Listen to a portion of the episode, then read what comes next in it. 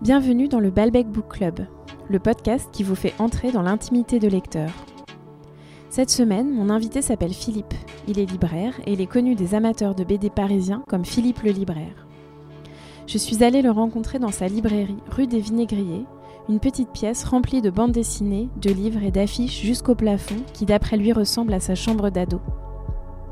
De sa découverte des pieds nickelés dans le grenier de ses parents à sa passion pour sa prof de français au collège, voici Philippe dans le Balbec Book Club. On est bon. On est bon. Bonjour Philippe. Euh, bonjour Swazik. Merci beaucoup d'accepter de, de, répondre à, à, mes questions pour le Balbec Book Club. Et donc je vais commencer par te demander quel est ton premier souvenir de lecture? Eh bien, euh, quand j'étais euh, enfant, euh, j'imagine comme beaucoup de gens, j'ai commencé par fouiller dans la bibliothèque de mes parents. Et tout en bas de la bibliothèque, euh, il y avait quelques bandes dessinées qui traînaient, et notamment les, les, pieds nickelés. Et donc l'histoire de ces trois pieds nickelés, euh, toujours euh, hors la loi, toujours très provocateur, m'amusait beaucoup ils font des coups pas possibles, ils sont riches, et trois cases après, ils ont perdu tout leur fric, il faut tout recommencer. ils sont toujours en train de se battre contre les flics. Et, et je pense que ma mère, qui, qui venait d'un milieu très modeste, euh, ses parents ne lui achetaient jamais de livres, mais peut-être que ça, euh, sa marraine lui en achetait un ou deux par an, euh, au kiosque à journaux, choses comme ça. Du coup, elle en avait quelques-uns, et je crois que c'est les premières choses que j'ai lues, et qui m'ont beaucoup marqué à la fois par la désinvolture du dessin, qui semblait presque être un, D'accord, c'est intéressant. Justement, on, on, parle de la police, voilà. Ouais. Forcément. Ah non, c'est pas la police. Euh, donc le, le dessin qui, paraissait presque un brouillon, euh, les histoires aussi d'ailleurs, ça semblait toujours être, euh, être fait au pied levé comme ça. Mais je pense que c'est ma première lecture. D'accord. Ah, et ça c'était donc du côté de ma mère, qui, qui, à qui ça appartenait depuis son enfance, et du côté de mon père qui venait d'un milieu un petit peu déjà plus aisé, c'était des vraies entre guillemets bandes dessinées, quelques Tintins, quelques Gaston, quelques Spirou, quelques Astérix. D'accord. Et tu les as gardées ces, ces bandes dessinées? Mm, ben, Je crains que non, non, parce que j'ai déménagé le, la maison de mes parents il n'y a pas très longtemps. Ah. Et c'est vrai que même moi, en fait, j'ai pas dû attacher, encore une fois, surtout pour les pieds nickelés. C'était édité de manière tellement euh, cheap et puis c'était fait de manière tellement désinvolte qu'on lisait ça sans, sur le coup, y attacher une grande importance. On pensait mmh. qu'on lisait quelque chose euh, à peine plus important que, je sais pas, qu'on regarde un dessin animé à la télé en pensant que c'est juste fait pour, parce qu'on s'ennuie. Donc j'ai pas non plus attaché d'importance. C'est maintenant avec le recul, je me dis que oui, j'aurais dû les garder et que ça me ferait plaisir de les rouvrir de temps en temps. Mmh. et euh, dans ton adolescence, ensuite, euh, quels ont été tes grands euh, chocs de lecture Alors donc après, c'est ces premiers classiques, donc Astérix, Lucky Luke, enfin, ce qu'on appelle l'âge d'or de la BD. Ouais. J'ai découvert que mes parents gardaient d'autres BD, mais moins accessibles pour le coup là dans le grenier, qui étaient des choses qui de leur point de vue, de leur, de leur morale, un peu de, de leur génération, n'étaient pas pour les enfants. Que ce soit Gottlieb avec la rubrique à euh, que ce soit. Euh, euh, Qu'est-ce qu'il y avait? Il y avait Réserve, il y avait tous les dessinateurs de Charlie Hebdo, des choses comme ça. Gottlieb, donc avec la rubrique à Franquin avec Les Idées Noires. Mmh. C'est devenu mes, mes, mes, deux lectures phares. Et après, j'ai découvert Tardy, je pense. D'accord. Donc il y avait beaucoup de bandes dessinées chez toi en fait, tes parents. Pas tant que ça, euh, non, non justement, il y avait non. à peu près que ça, à peu près ça, c'est tout. Okay. Il y avait les bonnes en fait. Il n'y avait pas beaucoup, okay. mais il y avait vrai. Une bonne euh, sélection. On aperçoit en discutant avec toi, ouais. c'est exactement ça. En fait, euh, il n'y en avait pas tant que ça, mais c'était celles que tout le monde connaissait, mais les bonnes. Donc mes parents avaient quand même bon goût, ou leurs parents à eux qui leur offraient les BD avaient aussi peut-être bon goût. Pour ce qui était de réserve ou de, de, choses un petit peu comme ça, plus euh, ou Edica, je me souviens que, que, que ma mère était horrifiée à l'idée que je lise du Edica parce qu'une case sur deux, soit il y avait une fille toute nue euh, avec des gros seins, soit il y avait un gars qui nous montrait son anatomie. C'était pour ma mère, c'était pas possible. Quoi. Mais bien sûr, moi, ça m'amusait. D'accord. Parce que moi, je sais que j'ai lu euh, tous les Agrippines de ma mère quand j'étais euh, gamine, j'adorais ça en fait. Je les connaissais par cœur, mmh. mais je comprenais rien. Enfin, je les ai relus après et ça m'a fait rire, mais, euh, mais j'étais fascinée, j'adorais ouais. ça, quoi, sans, sans, vraiment comprendre le, vraiment bah, l'humour et tout. Mais il y a quand même un truc ouais. qui te. Bah, j'ai pas souvenir de bande dessinée où j'aurais été trop en avance pour pas les comprendre. J'ai pas souvenir de ça. Euh, T'as trouvé les choses au bon moment, les bonnes BD bah, voilà. euh, au bon moment. Visiblement, peut-être que mes parents faisaient semblant de m'interdire pour que ce soit au bon moment que je les découvre. Je sais ah. pas. Peut-être qu'il y a de ça aussi. Parce qu'effectivement, enfin l'air de rien quand même, Réserve. J'avoue que la première fois que je voyais, enfin les premières fois que je voyais des dessins de Réserve ou de Willem aussi, enfin toute la bande à Charlie Hebdo, mais surtout Rezer et, et, Willem. Leurs dessins me choquaient énormément. C'était à la fois très provocateur, euh, volontairement assez, assez malsain ou, ou assez euh, dérangeant, et en plus très, euh, comment on pourrait dire, très difficile à cerner quand on est adolescent. On ne sait pas trop bien si c'est pour rire, pas pour rire. Et, donc quand même, ces dessinateurs-là, j'ai mis un petit peu plus de temps, parce qu'en plus ça ne racontait pas entre guillemets des histoires comme pouvaient le faire euh, les auteurs classiques. C'était plutôt de l'humour, c'était plutôt des, choses sans queue ni tête. On savait pas très bien euh, à quel degré il fallait le prendre et tout. Donc ça, j'ai mis un petit peu de temps quand même. Euh. Et ensuite, quand tu as eu la vingtaine, enfin, quel a été ton, ton cheminement Après ça, donc en fait, à 15 ans, donc j'ai arrêté mes études pour devenir pâtissier et pour faire mon apprentissage, une fois par semaine, je devais prendre le, le, RER e pour aller à deux, deux, trois stations. Et j'ai découvert dans le kiosque une fois une revue avec un dessin de Gottlieb en couverture, c'était Feu glacial. J'ai acheté, c'est rué, c'est comme ça que j'ai découvert Edika, Binet, Meister, enfin tout, est, tout ce fleuron de Feu glacial euh, de la grande époque. Dupuis Berberian que j'aimais beaucoup, avec le, le Graine de Voyou et puis journal, le journal d'Henriette. Mmh. Henriette. Moi aussi j'ai adoré Henriette. Ben oui, Henriette. Mmh. Euh, énormément de, de, de, jeunes filles euh, de ton âge m'en parlent avec tendresse ah euh, Henriette. Ah mais moi aussi j'adorais. Mais pareil, en fait, je disais presque Henriette là aussi, comme quand, euh, toute gardée, quand je lisais Les Pieds Nickelés, parce que c'était des histoires aussi volontairement anecdotiques, dans le bon sens du terme. C'était pas de la grande aventure ou c'était pas des gags euh, à fracasser. c'était pas un truc. c'était au contraire en demi-teinte, c'était l'air de rien. Ça racontait des fois même rien d'ailleurs, s'ennuyait ou a été déçu de trois fois rien. En plus, peut-être en tant que garçon, j'étais peut-être moins directement touché. Et sur le coup, je lisais ça presque à la fin, genre quand je m'étais, j'avais fini de bien me marier avec les autres. Oh, bah, il reste Henriette, je vais lire Henriette. Mais bien sûr, maintenant, c'est ce qui m'est le plus resté. En fait, mm. Et, euh, je tanne euh, les auteurs quand j'ai l'occasion de, les, croiser pour qu'ils trouvent un éditeur pour faire une intégrale de, du journal d'Henriette. C'est incroyable que ça n'existe pas depuis 20 ans. Mm. Après, après eux, est arrivée une nouvelle génération qui m'a moins plu. Il y avait euh, Ferry, Larsenet, Mm. Godelette, genre comme ça. Euh, Mossedem, comme ça, j'aime pas du tout. Enfin bon. Euh, et là, j'ai décroché. Euh, je pense en plus que Blotch et Dupuis Berberian commençaient à partir de Feu Glacial. Et j'ai décroché complètement parce que ça m'intéressait moins. Et je sais pas, je passais à autre chose. et je pensais que ce que j'aimais, c'est-à-dire soit comme ça une bande dessinée qui n'a l'air de rien, mais à vrai dire qui dit beaucoup, comme ces auteurs que je viens de citer, soit des auteurs beaucoup plus classiques, dans le bon sens du terme, des, incontournables comme Tardy, comme Loustal, euh, des gens comme ça, se comptaient sur les doigts d'une main en fait. Euh, parce qu'autour de moi, personne ne me parlait de, Tout le monde aimait la BD euh, pour Largo Winch ou pour des, horreurs comme ça. Et moi, dans ma petite banlieue, j'avais absolument aucune idée qu'il existait à la fin des années 80 et au début des années 90 beaucoup de bons petits éditeurs qui publiaient énormément de bons auteurs mais qui n'étaient pas euh, à l'agora des Courcoran euh, en vente. Comment tu les as découverts du coup? Mais donc j'ai complètement laissé tomber la BD. Je me contentais de surveiller euh, la sortie du prochain Tardy, du prochain Loustal, du prochain Blotch, du prochain Début Berberian. C'est vraiment les quatre races pour moi, c'était ces quatre-là. et je me disais, bon, bah il n'y a que eux de bien en gros, et puis bah le reste, je m'en fiche, quoi, tant pis, la BD c'est mort, quoi, en gros. Et quand je suis arrivé à Paris, en fait, il se trouve que j'ai habité pas loin du local de l'association. Donc j'ai commencé à lire Lewis Trondheim. J'ai vu qu'il faisait partie d'une maison d'édition qui s'appelait l'Association. J'ai récupéré un catalogue de cette maison d'édition. Dans le catalogue de la maison d'édition, il était dit que les portes étaient ouvertes pour le public aux heures de bureau. C'était dans mon quartier, j'avais rien à perdre. J'ai commencé à y traîner. Et effectivement, quand on rentrait dans le local de l'association, bah, c'était un petit peu comme ma librairie, mais un petit peu dans un coin simplement. C'est-à-dire qu'il y avait plein de bouquins, non seulement de l'association, mais de ce que l'association aussi aimait, d'autres éditeurs, Cornelius, choses comme ça et tout j'ai commencé à fouiller, découvrir plein d'auteurs qui m'ont plu. Et là, euh, j'ai vraiment mais, absorbé tout mon retard, donc des années 90, voire même des années 80. D'abord, vraiment une boulimie comme ça. Alors, il faut le dire, notamment grâce aux bibliothèques. et à partir de là, euh, j'ai tellement attrapé le virus de la bande dessinée que mon premier métier, donc de, bande, de pâtissier, ne m'intéressait plus du tout. Pour moi, le symbole, c'est là où je me suis rendu compte que ça, ça devenait grave, c'est que je me souviens quand l'association a sorti Comics 2000, c'est un recueil de 2000 pages de bande dessinée qui était sorti pour l'an 2000. Et pareil, j'avais pas assez de finances pour l'acheter, je l'avais emprunté à la bibliothèque. Mais donc, il fallait que je le rende assez rapidement, parce que dans la bibliothèque, on a, un système de prêt de quelques semaines. Mhm. C'est un bouquin donc, qui fait 2000 pages. Et pour pouvoir le lire, du coup, je l'emmenais au travail. Et pendant les moments de creux, euh, je feuilletais mon Comics 2000. Et au bout d'un moment, je, même pendant les moments de pas creux, en fait, Ah j'ai oui. feuilleté Comics 2000 tout le temps.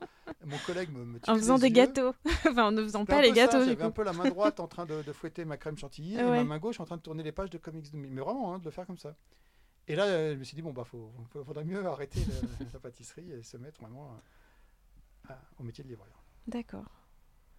Et donc, euh, ça fait 12 ans maintenant que tu es euh, Philippe le libraire. Voilà, ah, ah, j'ai d'abord fait donc cinq années. euh, En fait, j'ai eu la chance de trouver deux libraires, deux librairies très différentes quand j'ai commencé à trouver un, travail de, libraire. Une grande librairie très généraliste, très populaire, euh, dans laquelle j'ai appris mon métier, et une toute petite librairie un petit peu dans le même esprit que la mienne, très pointue, dans laquelle il y a genre un, ou deux clients qui viennent par jour, qui est caché au fond d'une ruelle. Mais voilà, il était très pointu, il connaissait absolument tout le monde, il, il faisait aussi de l'édition, donc je pouvais voir comment on fabriquait des portfolios, choses comme ça et tout. Et ça a mûri en moi l'idée de, de, de, de devenir moi-même euh, gérant d'une librairie, ce que a priori je pensais ne jamais faire, parce que quand j'étais pâtissier et que je voyais mes patrons euh, s'user euh, leur santé et leur morale à la tâche pour faire 14 heures de, de gâteaux par jour, 6 jours sur 7, je me disais je ne serai jamais un petit patron de commerce, c'est pas possible, on, on s'y tue quoi. Mais libraire, c'est déjà un petit peu moins usant parce que l'avantage bien sûr des livres par rapport aux gâteaux, c'est qu'ils sont déjà faits. C'est Mhm. aussi simple que ça. Ce qui est très agréable pour moi. J'ai pas besoin tous les matins de refaire euh, tous les livres qui sont. euh, Alors que pâtissier, c'est ça qui est très usant évidemment. Et, euh, et chez toi, elle ressemble à quoi ta bibliothèque? Elle ressemble à ta, à ta librairie? Il y a librairie autant de livres. à ma chambre d'adolescent. Ah ouais, c'est marrant même, ça. voire même à mon appartement de célibataire. Mais une fois marié, c'est, la, la musique est un peu différente. Euh, disons que euh, j'ai deux, j'ai droit à deux coins chez moi qui ressemblent un peu à une, à une- à une bibliothèque ou deux de, de ma librairie et à deux trois murs où je peux mettre une ou deux affiches. Mais quand une fois qu'on possède le stock de sa librairie, bah, on a de moins en moins envie tout simplement de ramener des BD chez soi parce qu'on les a à la librairie. Ah oui. C'est aussi simple que ça. Généralement, je ramène ceux que je fais dédicacer à deux auteurs que j'invite. C'est comme Ouais. ça en fait maintenant que je, je garnis ma librairie. Sinon, généralement, euh, ça reste en rayon, et même si je les aime beaucoup, si j'ai envie de les relire, bah, elles sont là en Mm. rayon, en fait. quoi. Mais là aussi, justement, alors, quand je travaillais chez- ce tout petit libraire qui, faisait aussi de l'édition, c'est là que j'avais compris ça. Il avait justement euh, au premier étage une, grande armoire qui fait l'équivalent d'un mur, peut-être, remplie de bandes dessinées, parce que systématiquement, chaque bande dessinée qui sortait, il en mettait une de côté. Pas tellement par passion, il était passionné, c'est pas ça la question, mais pas tellement par passion euh, pour ces livres-là, mais dans l'idée que ça peut être des futurs BD cotés. Parce que le grand drame, le grand virus, la, la grande maladie de la bande dessinée, c'est la collection. Mm. C'est euh, tous ceux qui cherchent les premières éditions, les éditions rares, les éditions cotées, les éditions tout ce qu'on veut, signées, numérotées, tout ça. Oui. J'ai horreur de l'idée de collectionner Mm. quoi que ce soit. Depuis que je suis gamin, j'ai jamais rien collectionné. euh, que ce soit les images Panini, euh, les papillons ou les porte-clés. euh. j'ai horreur de l'idée. Pour moi, une collection, c'est le début du cercueil. quoi. On fabrique son cercueil qu'on fabrique une collection. On s'enferme dans un truc. Et... Je connais la, la manie et la logique des collectionneurs. J'ai fait ma librairie de telle manière à ce que ça les repousse. D'accord. Parce que ce sont des drôle. clients absolument insupportables. Quand on fréquente euh, des extrêmes, généralement, on choisit l'extrême inverse. Et toi, qu'est-ce qui te fait lire euh, bah, En tant que libraire, tu lis beaucoup de. de- Enfin, un peu. Ouais. Tout, tout ce qui Alors oui, sort. on peut mais... parler autre chose que de la bande dessinée. Il est- C'est incroyable, mais, mais il existe autre chose que la bande dessinée. Parce que là aussi, pour un certain lectorat de la bande dessinée, et ne, ne le savent pas du tout, hein, il y a des gens qui ne, qui ne vivent littéralement que dans, dans la bande dessinée, ce qui Ouais. est quand même un petit peu effrayant. Mais, mais, apparemment, j'ai entendu dire oui, qu'il existe autre chose que de la bande dessinée dans la vie. Moi-même, j'étais amoureux de ma prof de français quand j'étais Ah. au collège. Donc, c'est peut-être à ce moment-là que j'ai commencé un petit peu, l'air de rien, à renier. Là. Non, pas à renier, mais à m'intéresser à autre chose en tout cas que la bande dessinée. En tout cas, oui, euh, j'avais une envie euh, très forte d'épater ma prof euh, de littérature, qui me plaisait vraiment beaucoup. Et bien sûr, alors c'était très, non, c'était très drôle, si, si on- si je peux raconter un truc très, très anecdotique auquel j'ai pas repensé depuis 40 ans. Je m'aperçois tout d'un coup en en discutant. Et au bout d'un moment, j'avais fait remarquer à mes copains, et ça nous faisait beaucoup rire, qu'elle nous faisait sys- systématiquement lire que des histoires de femmes infidèles. Ce qui, du haut de notre petite adolescence. Donc, Madame Bovary. euh, y y avait, non non, il y avait un, il y avait un Zola, euh, Thérèse Raquin, il y avait un Maupassant, je sais plus lequel. De toute façon, c'est une littérature à cette époque-là où généralement le, le milieu bourgeois est plus ou moins décrit avec une femme qui a une aventure. Mm. C'est assez classique, on va dire. Dans le fond, ça n'a rien d'extraordinaire. Mais au bout du quatrième roman dans l'année euh, qui parlait d'une femme euh, soit franchement infidèle ou soit euh, franchement tentée par l'infidélité, on, on- on la regarde. Du coup, elle me fascinait encore plus.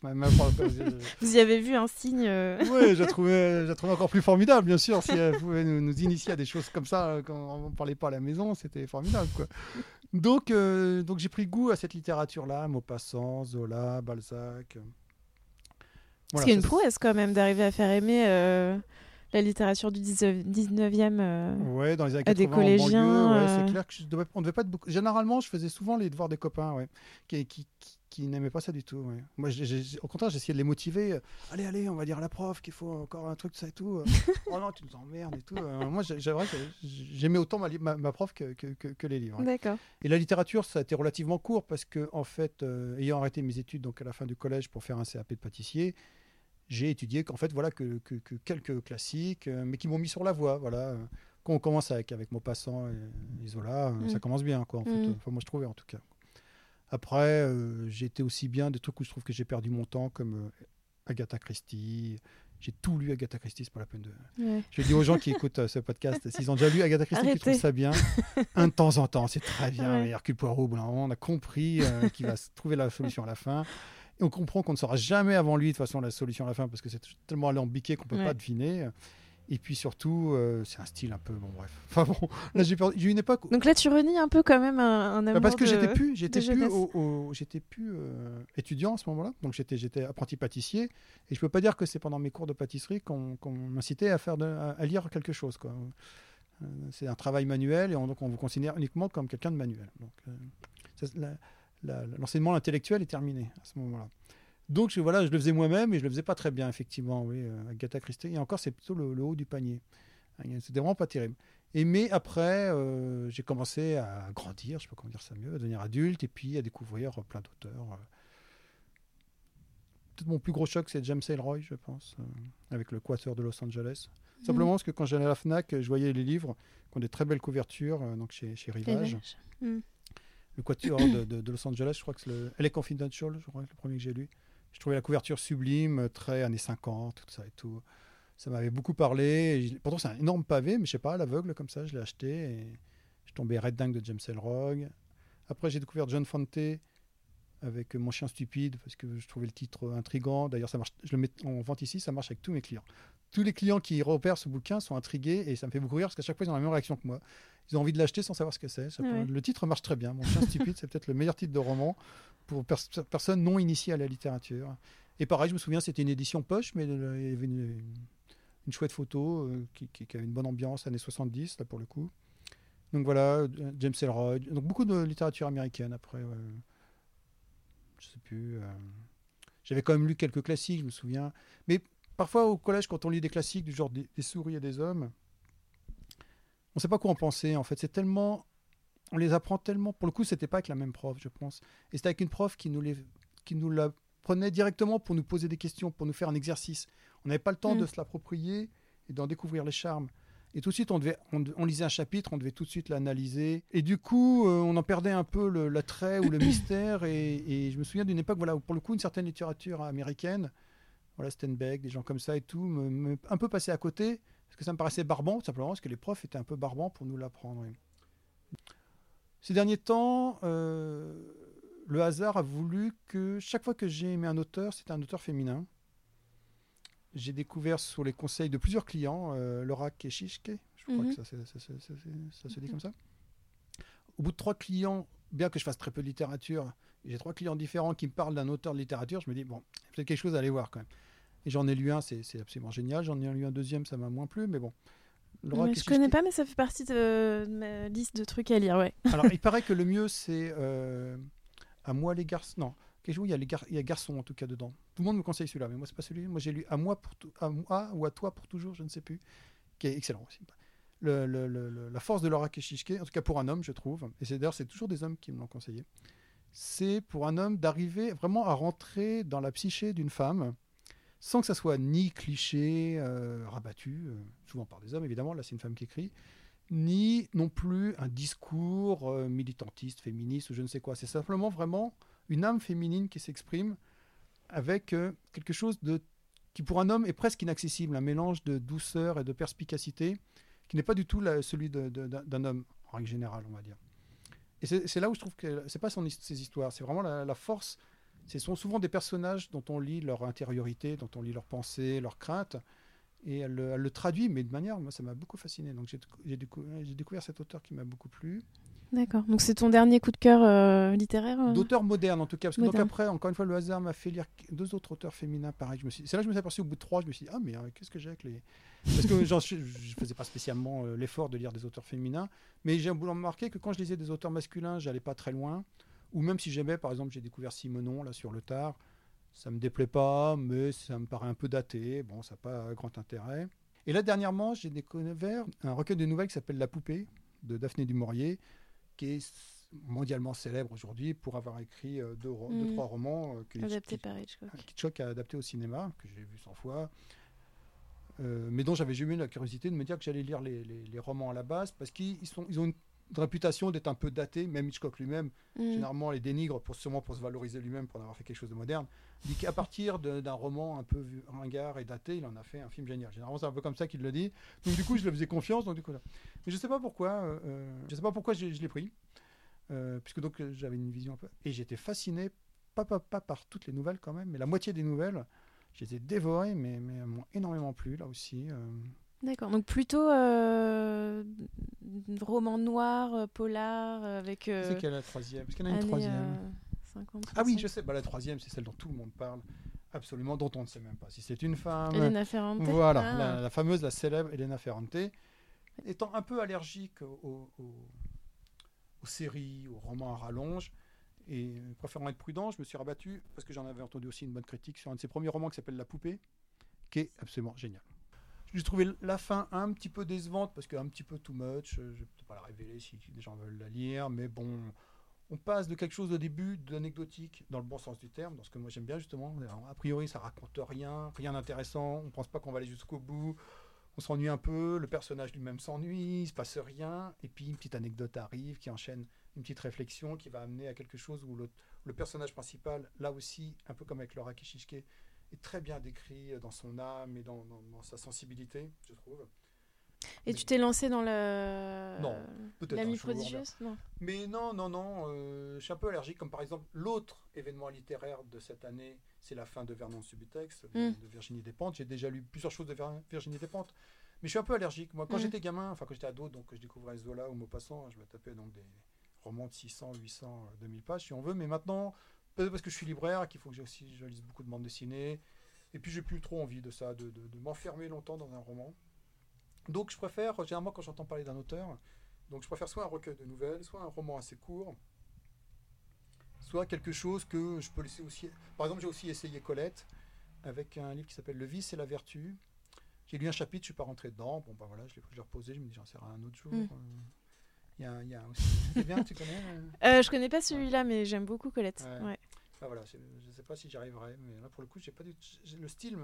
Quand, le, quand littérairement parlant, le, le- le- le style euh, peut être euh, vraiment euh, quelque chose qui me qui me freine tout simplement. Je sais pas comment Mm. dire, mais c'est pas spécialement très alambiqué Colette, mais c'est quand même écrit avec un style d'une certaine époque. Ça date d'il y a un Ouais. siècle maintenant. Mm. Et c'est des phrases un peu compliquées parfois, où à la fin de la phrase, on sait plus trop. Ce qui est, Ah ouais, oh, je pense qu'il faut que tu réessayes avec un autre peut-être. Peut-être voilà, la vie c'est la vertu qui, a qui avait plus l'air d'être un, un essai que Ah ouais. véritablement parlant un roman. Oh, ces romans sont euh, vraiment, Voilà, euh, euh, j'ai un, François Sagan qui m'attend au pied du lit pour quand je serai d'humeur. J'en ai déjà lu d'elle, j'adore. Et donc tu abandonnes sans scrupule un livre euh, si, si Ah oui, ça alors te plaît pas, t'as voilà, pas de problème. Ça, quand j'étais gamin, encore une fois, j'ai fini tous les Agatha Christie, même Ouais. quand je trouvais ça barbant. et tout. Pour ça j'ai perdu beaucoup de temps. je voulais tout lire d'Agatha Christie, mais après, je dis, même après, bien sûr, je lisais la biographie sur Agatha Christie. Ah oui, c'est très Oh là là. systématique quoi. Agatha Christie, je connais, ouais, ça, y a pas de problème. Mais, mais ouf, je me suis aperçu qu'effectivement, c'est pas interdit quand on n'arrive pas à... Même des auteurs que j'aime bien, même Jess Roy, il y a un moment où j'en ai lu trop, plus ou moins à la filée. Et j'ai fait une overdose de James Roy, parce que James Roy, c'est très bien, mais c'est toujours un peu quand même aussi les mêmes euh, ressorts et les mêmes, euh, les mêmes personnages. Et une fois sorti de la tétralogie Los Angeles, là, qui est absolument génial, les autres me paraissent un peu fabriqués, euh, à part celui, celui où il revient sur son enfance, qui est intéressant. Bon, il y en a beaucoup qui, m'ont, qui, m'ont, qui me sont tombés des mains, comme on- selon l'expression consacrée. Et effectivement, je ne me suis pas senti obligé de, Hmm. de continuer. Ou quand j'ai pris donc un recueil dernièrement, un recueil Simonon, je l'ai pris tout simplement parce que j'ai lu une interview de Claude Chabrol qui disait que le, premier film qu'il aurait dû faire dans sa vie était une adaptation d'un roman de Simenon qui s'appelle Le Fils Cardelec, quelque chose comme ça. Je ne sais même plus exactement le, nom. Le Fils Cardelec, je crois, quelque chose comme ça. Euh, ça m'a beaucoup intrigué, parce qu'il avait l'air de dire qu'il tenait à ce roman par-dessus tout, et qu'il était vraiment, euh, pas désespéré, mais enfin, en tout cas, il, regrettait beaucoup de l'avoir jamais, jamais fait. Et du coup, je me suis dit, je vais le lire en imaginant euh, le film de Claude Chabrol en le lisant. Ça peut, ça peut marcher comme ça aussi. Mais je ne l'ai pas trouvé en poche à la bibliothèque, et du coup, j'ai pris un recueil qui contenait 6-8 romans d'un coup de en papier, sur papier plus ou moins Bible. Et je l'ai fini très vite. En fait, ça m'a bien plu, mais encore une fois, comme je disais tout à l'heure. euh, euh, donc, je, le trouve justement un peu, euh, entre guillemets, un peu daté aussi. Mm. c'est un- justement, lui, on voit que c'est un homme qui écrit. c'est- un, peu des- c'est un peu limite cliché. C'est- très fin dans l'observation euh, psychologique euh, des personnages, mais c'est un peu cliché dans la manière de, de les décrire, je trouve. D'accord. Mais je l'ai fini très vite. Et le- se trouve que dans ce recueil, il y avait deux autres romans qui sont devenus des, des films euh, La vérité sur Bébé Donge et La veuve Couderc. Que le bébé, Bébé Donge, je n'ai jamais vu, et La veuve Couderc, je crois avoir vu quand j'étais jeune. Et je me suis dit, pareil, je vais aussi les lire pour euh, un peu me faire mon propre euh, film avec l'idée de lire des romans. Donc j'ai alterné en fait les nouvelles de, de, de, de Simenon avec les nouvelles de, de Daphné du Maurier. Et euh, voilà, je sais pas pourquoi j'ai dit ça.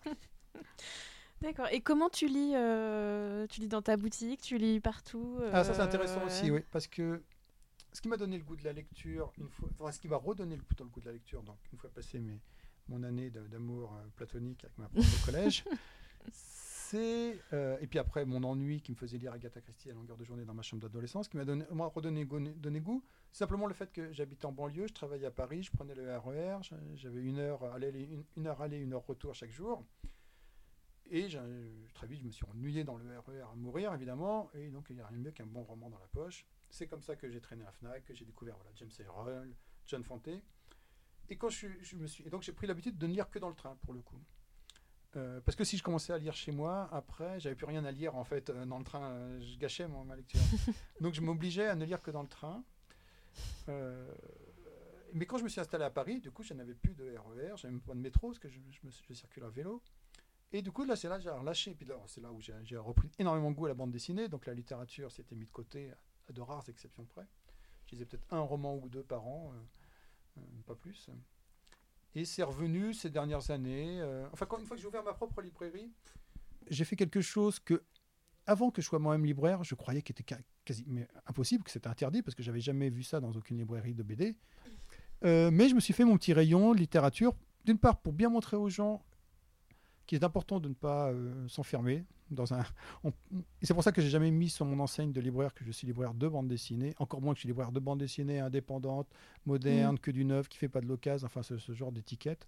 Je, je mets pas d'étiquette, je mets libraire, ça suffit. Voilà, au moins on sait que je vends pas des sardines, c'est- l'essentiel. Mais aussi parce que voilà, du coup, en ouvrant ma librairie, effectivement, euh, parfois les journées sont longues. euh, ben, je pouvais euh, lire un petit roman. euh, encore une fois, euh, mon goût pour les romans très courts, je pouvais me lire un petit roman dans la journée. Euh, et puis après, pouvoir le conseiller avec plaisir à mes clients. euh. Alors maintenant, je lis plus tellement dans, dans la journée, je sais pas pourquoi, ça avait un peu passé. ça- non, ça m'est même carrément passé, mais par contre, j'ai retrouvé goût. Enfin, j'ai trouvé goût parce que je l'avais peu fait jusqu'ici, à faire comme la plupart des gens, c'est-à-dire à lire le soir dans mon lit, Mm. euh, parce que j'ai pas la télé, parce que j'écoute peu la radio. euh, voilà. Donc, euh, je, je suis, je suis le, J'aime bien lire le soir, euh, entre 9 et 10. euh, voilà. euh, un- soit une nouvelle, c'est pile le temps qu'il faut, soit deux chapitres d'un roman euh, pas trop long, euh, c'est pile le temps qu'il faut. Euh, Qu'est-ce que j'ai- J'aime bien aussi les, les... Plus rien à voir avec la littérature, évidemment, à proprement parler, mais j'aime bien les livres d'entretien aussi, euh, avec des artistes, des choses comme ça et tout. Ça, ça me- Là, j'en lis un, par exemple, sur euh, un livre d'entretien avec Georges Lautner, qui n'est pas a priori l'artiste le, plus intellectuel, tu vois même pas qui c'est, c'est ça Ah, t'es juste un petit peu trop jeune par rapport à moi qui, qui est sorti du, du film euh, avec Jean-Paul Belmondo qui s'appelle Le Professionnel dans les années 80. J'avais pile le bon âge qui suis sorti, mais on a l'impression d'avoir vu, euh, je sais pas moi, le plus beau film du monde peut-être. Enfin, je, je me souviens encore de mon enthousiasme. Mon père m'avait forcé à aller le voir alors qu'il y avait un, un épisode de Starsky Hutch à la télé. Et j'avais dit à mon père, je veux pas rater Starsky Hutch. Il m'a dit, tu le regretteras pas. Je le croyais pas. Et je suis ressorti fasciné parce que je lui ai dit, mais t'as raison, papa, c'est encore mieux que Starsky Hutch. Et je me suis aperçu que l'air de rien, j'avais vu, sans le faire trop exprès, 3-4 films de Georges Lautner qui n'ont strictement rien à voir les uns avec les autres. Et moi, dans ces cas-là, je suis curieux. Je me dis, mais comment un gars peut faire des choses aussi différentes? Je vois qu'il existe un livre d'entretien. Pour le coup, il faut aller à la librairie, à la bibliothèque, pardon, spécialisée euh, du cinéma François Truffaut euh, au Hall pour trouver ce livre d'entretien. Et je suis en train de lire ça en ce moment. Voilà, pareil, un ou deux chapitres par soir. Ça m'intéresse. D'accord. Donc, ah c'est marrant ce, ce chemin euh, vraiment de de, des films à, euh, du coup, tu vas aller à la bibliothèque parce que tu as vu qu'il y avait ce livre très précis qui va t'emmener après vers. Mais de certaine manière, je, suis libraire, mais les bibliothèques sont beaucoup plus importantes pour moi que les librairies. Ah ouais? Ouais, ou que les cinémas. Et depuis que tu habites à Paris ou depuis, avant? Je me souviens plus de la... En fait, voilà comment ça a commencé. Je, ne me souviens plus au moment où je me souviens plus, je m'en souviens. Euh, mes parents ont travaillé toute leur vie euh, au siège social de la BNP, derrière, derrière le Tati de Barbès c'est une Madeleine de Proust, on va dire pour moi, parce que de ma banlieue, euh, au fin fond de l'Essonne, de temps en temps, j'accompagnais mes parents à leur travail. Pourquoi? Pour deux choses. Parce qu'il y avait une cantine. Quand j'étais gamin, euh, m'éclatait parce qu'il y avait des, éclairs au chocolat au dessert, en gros. et parce qu'il y avait une bibliothèque, discothèque, comme toute bonne euh, entreprise des Trente Glorieuses qui, qui, qui, soit. Et je pense que j'ai pris goût à la bibliothèque. Là, mes parents euh, devaient forcément me laisser un moment, une heure ou deux, pour, euh, par rapport à leur travail. Et, euh, comment on peut occuper un gamin sans danger pendant une heure ou deux en le mettant dans la bibliothèque mm. et en lui disant de ne pas bouger. Et quand il, aime les livres, généralement, il ne bouge pas. Mm. C'est pas donc, presque même, à mon avis, me forcer à repartir. Quoi. Puis après, je faisais des listes à mes parents, parce que j'allais à leur travail tous les jours, loin de là. Donc je faisais des listes de mes parents de tel BD, de tel disque que je voulais qu'ils me ramènent et tout. Ils se chargeaient les bras. je pense, je leur, ai, je leur ai fait ramener je ne sais pas combien de tonnes de BD et de disques pour que après je les lise, je les enregistre, tout ça. Quand je suis arrivé à Paris, alors là, là, là Paris, j'ai repensé encore, c'est marrant, j'ai repensé hier, je crois. Les bibliothécaires, évidemment, savent faire des tables avec du choix pertinent et des, des, choses qui attisent la curiosité. Et ça marche comme ça aussi, évidemment. Mais il y a toujours une raison, généralement, pour que j'aille dans une bibliothèque. Il y a toujours au moins quelque chose que j'ai vu sur le site tel DVD, tel livre. Euh, BD, maintenant c'est rare parce que j'ai ce qu'il faut ici, mais mm. euh, ça, ça, peut arriver. J'ai découvert toujours à, ta bibliothèque un, petit livre d'entretien avec Robert Crumb. Hyper passionnant, j'ai beau avoir lu euh, tout ce que Crumb a pu raconter à des journalistes pendant des années. Il, aborde des questions un peu moins, enfin c'est pas tout à fait une surprise, mais quand même un peu moins, un peu moins courantes que d'habitude. Ça fait partie des auteurs que tu oui, Crumb, euh, énormément. Je l'ai découvert petit à petit, Crumb. Je peux pas dire que j'ai eu un choc. C'est pareil, c'est un peu comme Rezer. Il y a un âge où on est trop jeune pour apprécier Crumb. On trouve ça un peu cracra. Puis un moment où ça correspond pile à votre âge et à votre sensibilité. Et là, ça y est, on, s'aperçoit que c'est une sorte de, de père spirituel et on, lit après tout ce qu'on tout, tout, tout, ce qu'on peut lire de lui. Quoi. Hmm. Euh, et donc, en l'occurrence, y compris ce petit livre d'entretien euh, relativement court, mais, mais très très bien fait et ça aussi, c'est bien les bibliothèques pour un, pour un libraire, évidemment. C'est que parfois, on découvre tout simplement des livres qu'après, on va pouvoir commander dans sa librairie. on ne les connaissait pas parce qu'aucun représentant n'est venu vous les présenter, parce que personne ne nous a jamais parlé. Ça m'est souvent arrivé. Tu dois croiser pas mal d'auteurs euh, par ton travail. Ah bah, et du coup, ça doit être euh, à la fois génial et à la fois. Euh, ah non, à la fois que génial. Que génial. Que génial. J'ai été intimidé au tout début, maintenant, ça y est. je ne suis plus jamais intimidé par un auteur. Je suis juste ravi d'en rencontrer il y a le gamin en moi euh, qui habitait dans sa banlieue donc et qui, qui, qui, s'était abonné à Fugue Glacial euh, et qui ne revient pas euh, d'être copain ou même simplement de connaître tel ou tel auteur, de pouvoir l'inviter. C'est, ça dépasse largement tout ce que je pouvais rêver adolescent de ma vie. Quand j'étais adolescent, je m'imaginais parfois dans mes plus grands rêves comme un, un grand spationaute ou un, ou un coureur cycliste imbattable. J'étais le champion absolu, mais en fait, ce qui m'arrive dans la vie est encore mieux, 100 fois mieux. J'ai pas besoin de me doper comme les cyclistes et j'ai pas besoin de devenir, euh, de faire 20 ans d'entraînement pour monter dans une capsule, capsule spatiale. Quoi. donc c'est vraiment, mais c'est le plus beau rêve de ma vie. Je, ne ferai jamais mieux dans ma vie que, cette librairie, c'est certain. Donc c'est incroyable, quoi. Donc je suis jamais blasé de ce côté-là, quoi. Et, et, et, on a la chance, en plus, je dois dire, dans le milieu de la bande dessinée, je, ne sais pas pour quelle raison, mais il n'y a absolument que des gens gentils, généreux, intéressants, adorables. Hmm. qui est le prochain auteur que tu recevras?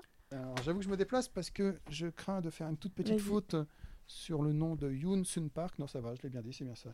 Yoon Sun Park est une dessinatrice qui alterne la, la bande dessinée autobiographique les livres pour enfants et puis euh, la, ce qu'on pourrait appeler de la BD tout public, euh, tout simplement, et qui, euh, pour son nouveau livre, pardon, s'est associé à un scénariste très intéressant, Thomas Gosselin, qui parfois est un auteur complet, qui dessine aussi ses scénarios, mais parfois écrit des scénarios pour, euh, pour un, dessinateur précis. Et jamais j'aurais pensé associer ces deux dessinateurs ensemble. C'est la première chose qui m'a plu quand on m'a dit qu'ils sortaient un livre ensemble, c'est justement parce qu'ils le faisaient ensemble.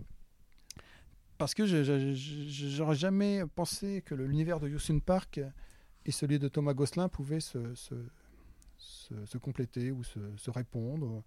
Donc c'est quand?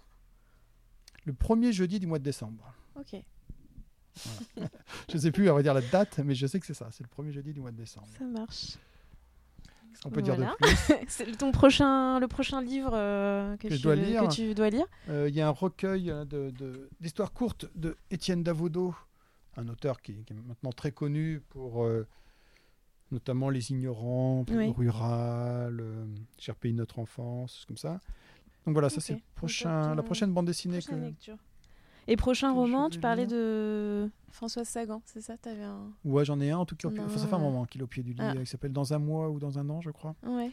que je- il, est il très court. euh, j'attends, de- de- j'attends aussi ce que, ce que parfois on ne se donne pas le temps d'attendre euh, quand on est trop dans, dans- dans un univers dans lequel on est tout le temps plongé quand on est libraire. Donc les livres, je me donne le temps tout simplement d'avoir envie de le lire et non pas de me dire parce que c'est, je Mm. l'ai. peut-être que c'est dans 6 mois, peut-être que c'est dans 20 ans que je le lirai, peu importe après tout. Il n'y a rien qui presse. Donc, euh, Ok, bah merci beaucoup. ben, merci euh, cette discussion qui, qui, euh, égaye ma froide journée solitaire de petit commerçant du lundi où les clients ne sont pas décidés à passer, ce qui arrive de temps en temps. Un peu de chaleur humaine. C'était le quatrième épisode du Balbec Book Club avec Philippe le libraire. J'espère que ça vous a plu. Pour rencontrer Philippe en vrai, rendez-vous au 32 rue des Vinaigriers, dans le 10e arrondissement. La dédicace de Yoon Soon Park et Thomas Gosselin aura lieu jeudi 6 décembre. Et pour écouter les anciens épisodes du Balbec Book Club, rendez-vous sur SoundCloud et sur l'application podcast d'Apple. Merci d'avoir écouté